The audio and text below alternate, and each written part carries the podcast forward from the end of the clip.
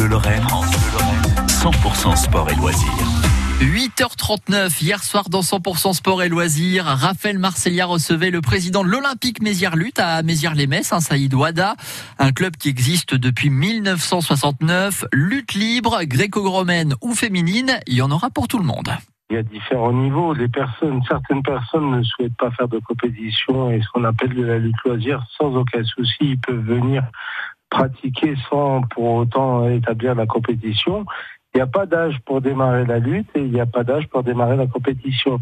Donc après, chacun a son objectif. Ça va du plus simple aux personnes comme certains, comme chez nous, Arman Eloyan, qui fera les championnats du monde en début octobre, par exemple. Donc on a de tout niveau sans aucun souci. Chacun s'adapte à son niveau. Alors, vous parlez de l'Arménien, effectivement, euh, qui a tout juste 22 ans, hein, qui euh, est au club depuis combien de temps chez vous, euh, à l'Olympique Mézières-Lutte Alors, on pourrait dire qu'il est né au club. Hein. il est venu à l'âge de 6 ans. Donc, aujourd'hui, il a fait différents championnats d'Europe, championnats du monde.